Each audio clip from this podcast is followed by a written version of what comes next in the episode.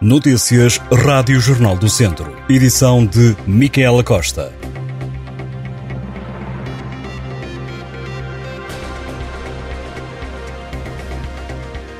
No último ano, quase 30% dos atendimentos no Hospital de Viseu foram triados com pulseira verde ou azul, ou seja, casos não urgentes ou pouco urgentes. Em Tondela, a utilização inapropriada do serviço disparou para 57,6%. Estes episódios representam doentes com sintomatologia e sinais clínicos que poderiam ser abordados inicialmente pelos seus médicos de família, mesmo que alguns desses doentes possam vir a necessitar de cuidados hospitalares imediatos ou diferidos. Também na urgência pediátrica, a utilização inapropriada do serviço de urgência representa uma percentagem elevada dos 36.157 episódios de urgência, 60,8% deles eram pouco ou não urgentes. Os dados do Centro Hospitalar Tondela Viseu revelam ainda que no ano passado o hospital assegurou em média 443 episódios diários de urgência. Já relativamente aos dados deste ano, o Hospital de Viseu avança que nos primeiros quatro meses houve um aumento de 4,5% no movimento da urgência, sendo que o pico de afluência foi no mês de março. O primeiro-ministro disse que a nova barragem de Fagilde vai dar resposta às necessidades da região relativamente ao abastecimento e que os próximos meses terão de ser de execução de um conjunto de medidas relativas às políticas da água. Durante o encontro da Comissão Nacional do Partido Socialista, António Costa apontou a gestão do acesso à água como um dos assuntos, como um dos assuntos estruturais do governo. O estudo para a reabilitação da barragem de Fagilde está concluído e nas mãos do Ministério do Ambiente, que procura agora formas de financiamento. Uma das possibilidades que começou agora também a ser discutida envolve financiamento por parte da Águas de Portugal e Águas do Alto Douro e Paiva. Esta última empresa prevê um investimento de 100 milhões de euros para distribuir água em alta em Viseu, um projeto do qual vários municípios da Cime Viseu de Lanfões já aderiram, entre eles Viseu, enquanto outros estão ainda a recolher mais informações.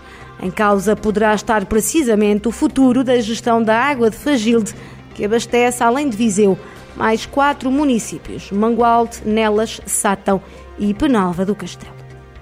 A plataforma Jama Chaves acusa a Câmara de Viseu de ter uma postura conservadora relativamente à comunidade LGBTQIA.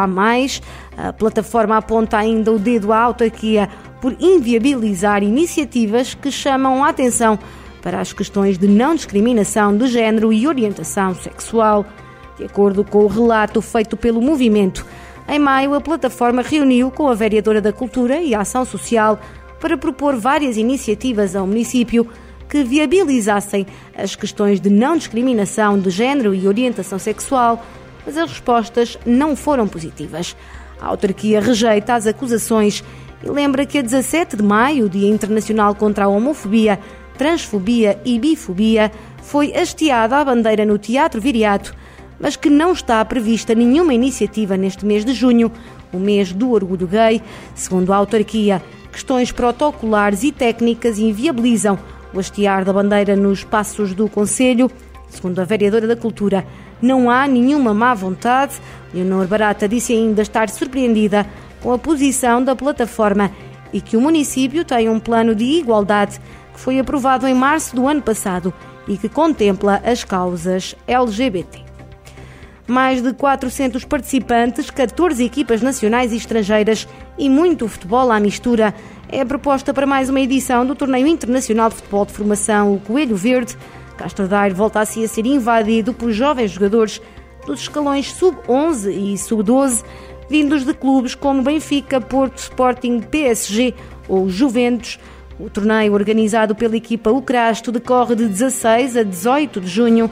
Segundo o presidente do clube, João Gama, o objetivo para mais uma edição é manter a competitividade, quer da própria equipa, quer do evento. Mas a competição não é tudo e João Gama destaca a diversão dos atletas como um dos grandes propósitos do torneio. Para o responsável, a ideia é que os jogadores usufruam deste fim de semana, se divirtam e aproveitem a oportunidade de jogar contra grandes clubes portugueses e da Europa. O torneio vai contar com cerca de 450 participantes entre staff, treinadores e atletas de 14 equipas nacionais e internacionais. Está já confirmada a presença, além da equipa anfitriã, clubes como PSG, Juventus, Celta de Vigo, Sergi Pontoise, Sporting, Vitória de Guimarães, Benfica, Braga, Futebol Clube do Porto, Nacional e Dinamo Clube da Estação. Estas e outras notícias em jornaldocentro.pt